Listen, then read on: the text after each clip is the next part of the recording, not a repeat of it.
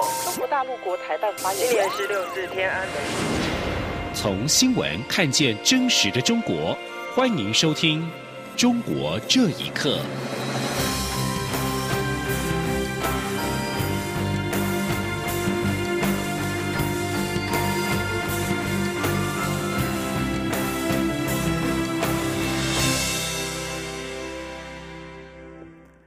各位好，欢迎收听《中国这一刻》。针对我驻香港办事处未来能否正常运作的问题，陆委会副主委邱垂正今天表示，驻港机构会坚持到最后，直到委屈不能求全、忍辱不能负重为止。他并要求香港政府应该尽速依相关便利安排处理我方派驻人员的签证问题。我方将据此以平等互惠原则处理香港驻台机构人员的相关事宜。记者王兆坤报道。我驻港机构官员因签证到期被迫返台，香港媒体则报道，香港驻台人员也因签证未获我方批准而离台返港。陆委会副主委邱垂正在回应媒体询问时，仍不证实港媒的报道内容，仅强调我方是以平等互惠原则处理此事。他说：“在这里要郑重要求港府应尽速依相关便利安排。”处理我方派驻人员签证问题，我方亦将以平等及互惠的原则处理。对于港方未来如果仍然持续对我住处运作呃做出不不必要的这个干扰，那我们也备妥应应的计划，适时来应处。外界关注事态若持续恶化。我驻港机构是否有关闭可能？邱垂正表示，我方会坚持到底，努力到最后，但绝不接受任何额外且不合理的限制。他说：“我们的驻港机构会坚持到最后，直到委屈不能求全、忍辱不能负重为止。”关于双方派驻人力现况，邱垂正指出，目前我方驻港人数是十二位，雇员五十几位，而香港政府在台办事处。包括雇员大概有五六位。此外，有关两岁以上陆籍子女的松绑规划，邱垂正表示会观察两岁以下开放措施的实施情形，再做进一步评估。相信在稳定实施的过程当中，未来兼顾防疫的考量下，可以有进一步的调整。中央广播电台记者王兆坤台北采访报道。美中两国的角力持续升级。美国国务院二十一号下令，要求中国在七十二小时内关闭休斯顿总领事馆。中国外交部指责美国政治挑衅，扬言会采取报复行动。学者认为，美国对中国正采取越来越严厉的行动，这可能会使美中关系越来越糟。请听以下的报道：美国下令中国驻休斯顿总领事馆关闭，引发外界臆测。美国国务院发言人欧塔加斯。在一份声明当中表示，《维也纳外交关系公约》要求外交官必须尊重驻在国的法律规章，不干涉该国内政。他并且解释，美国要求中方关闭休斯顿总领馆，是为了保护美国智慧财产权跟美国公民的私人资讯。美国国务院发言人二十二号以背景方式回复表示，中国常年对美国官员、人民进行间谍和影响力工作。相关作为规模以及范围更在近几年明显增加。同时，美国司法部二十一号才起诉两名中国公民，指他们涉嫌为中国国安部向全球多间机构发动骇客攻击，窃取包括新冠病毒疫苗研究的资料。这两名中国人还针对美国、中国和香港的民主人士以及人权活动家进行网络间谍活动。美国著名中国问题专家。哥伦比亚大学政治学教授黎安友接受自由亚洲电台访问时表示，川普政府针对中国采取越来越严厉的行动。他说：“这是特朗普政府针对中国采取的对抗政策的又一个升级。我认为这个举措非常重要，因为它不但象征着强烈的敌意，而且也会带来不少实质性影响。” But it also has a lot of substantive importance. 美国独立政治学者顾维群认为，这是美国继经济、科技、教育等领域之后，在外交领域发布的又一个对华脱钩政策。尽管他认为这个举措还算和平，但仍然担心两国关系可能会越来越糟。他说：“中美双方啊，尤其是美国，要掀起一场全面的冷战啊。我觉得对自己的行动应当有所克制。他的行动肯定会导致中共的相对应的反击，那美国再采取反击，这就可能螺旋的上升，有可能使冲突失控。”中国外交部发言人汪文斌二十二号在例行记者会当中对美方举措表示严厉谴责。另一名发言人华春莹二十三号凌晨在推特发文，重提中国驻美大使馆已经因为美国的煽动受到炸弹以及死亡恐吓，美方应该撤回错误决定，否则中方将坚定反制。香港南华早报二十三号引述一名消息人士指出。中国将关闭美国驻成都总领事馆，以报复美方。以上新闻由央广整理报道。正在进行出访行程的美国国务卿蓬佩奥于二十一号访问英国的时候，和前香港众志常委罗冠聪会面，两人一对一会面超过二十分钟。罗冠聪提及北京无视民主派立法会初选的民意，密谋取消非建制派候选人参选资格，促请国际社会对抗中国，并关注香港未来两个月的立法会选举局势。请听以下的报道：前香港众志常委罗冠聪二十二号在脸书发文指出，二十一号下午在伦敦与美国国务卿蓬佩奥会面，内容提及在港区国安法下香港目前的局势。并且谈到中共近年来治港策略以及未来国际对中国政策的分析。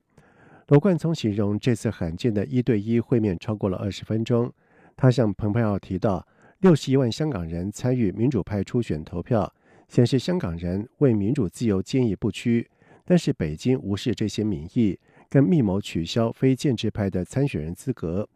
为取消九月立法会选举铺路。他呼吁国际社会关注未来两个月。香港的局势发展，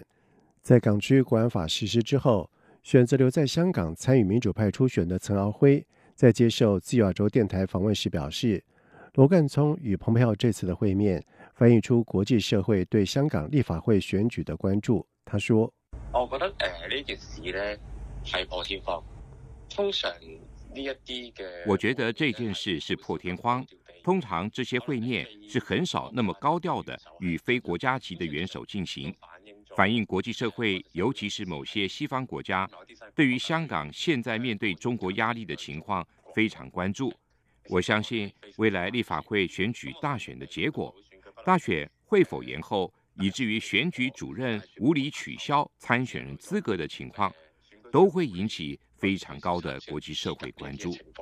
都会引起非常之高国际社会的关注。而这场会面对香港的影响，岑敖晖表示难以评估，但是相信国际社会的关注有利于香港的民主运动。罗冠聪在港区国安法生效之前离港前往英国，表明未来会继续坚守国际战线，在国际社会进行游说。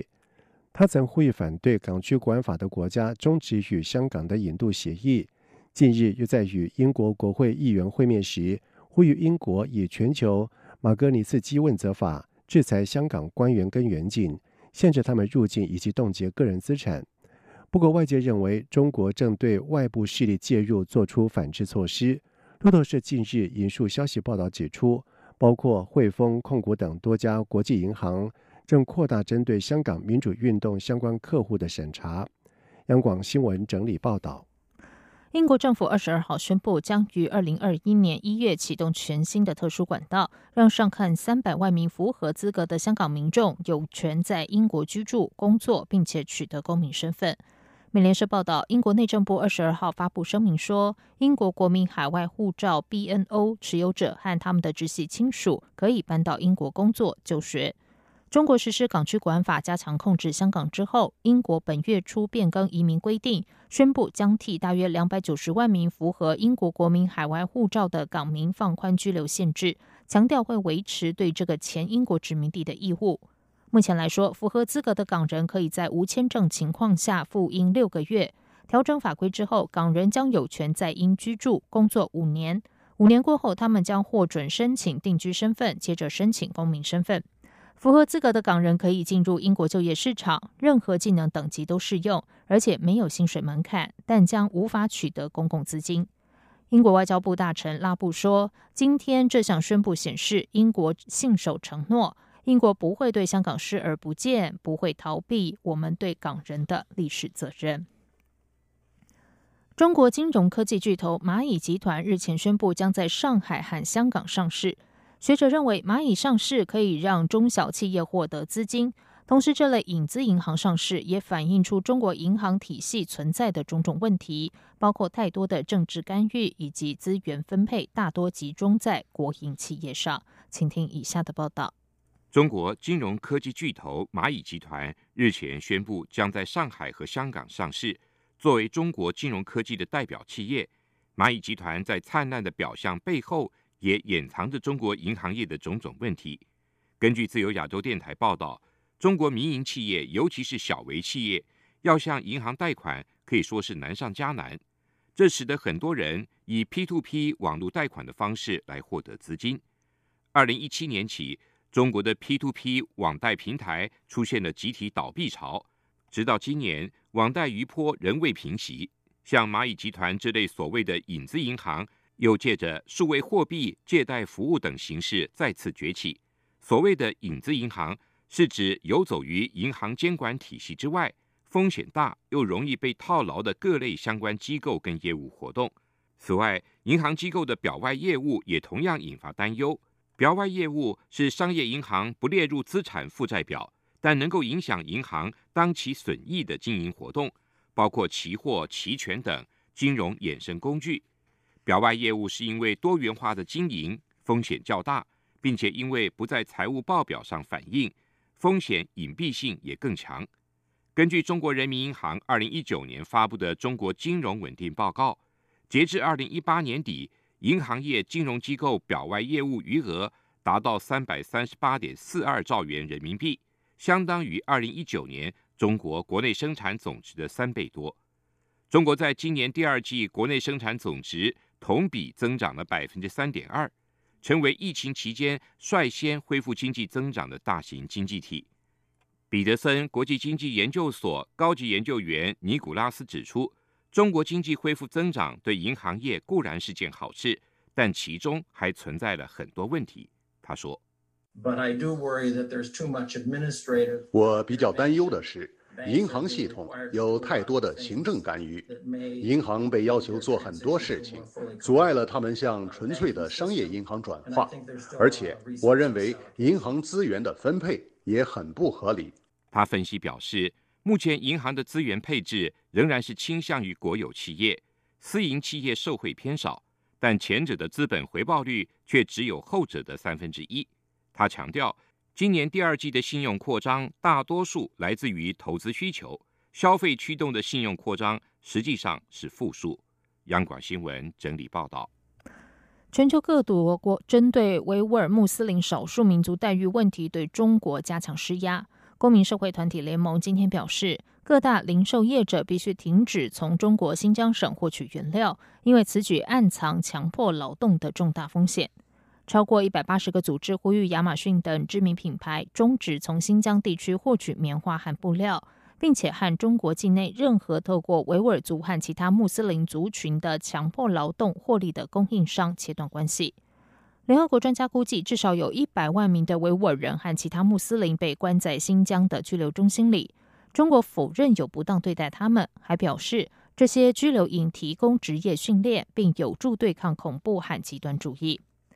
维权团体在信中表示，虽然有多数的时尚品牌并没有直接从位于新疆的工厂获取原料，但是许多和这些品牌配合的供应链有可能因为使用了维吾尔人所采集的棉花而间接成了共犯。这些棉花从中国的各地出口，被其他供应商使用。中国有超过八成的棉花都来自西北部新疆省，大地当地约有一千一百万名的维吾尔居民。以上中国这一刻，谢谢收听，这里是中央广播电台台湾之音。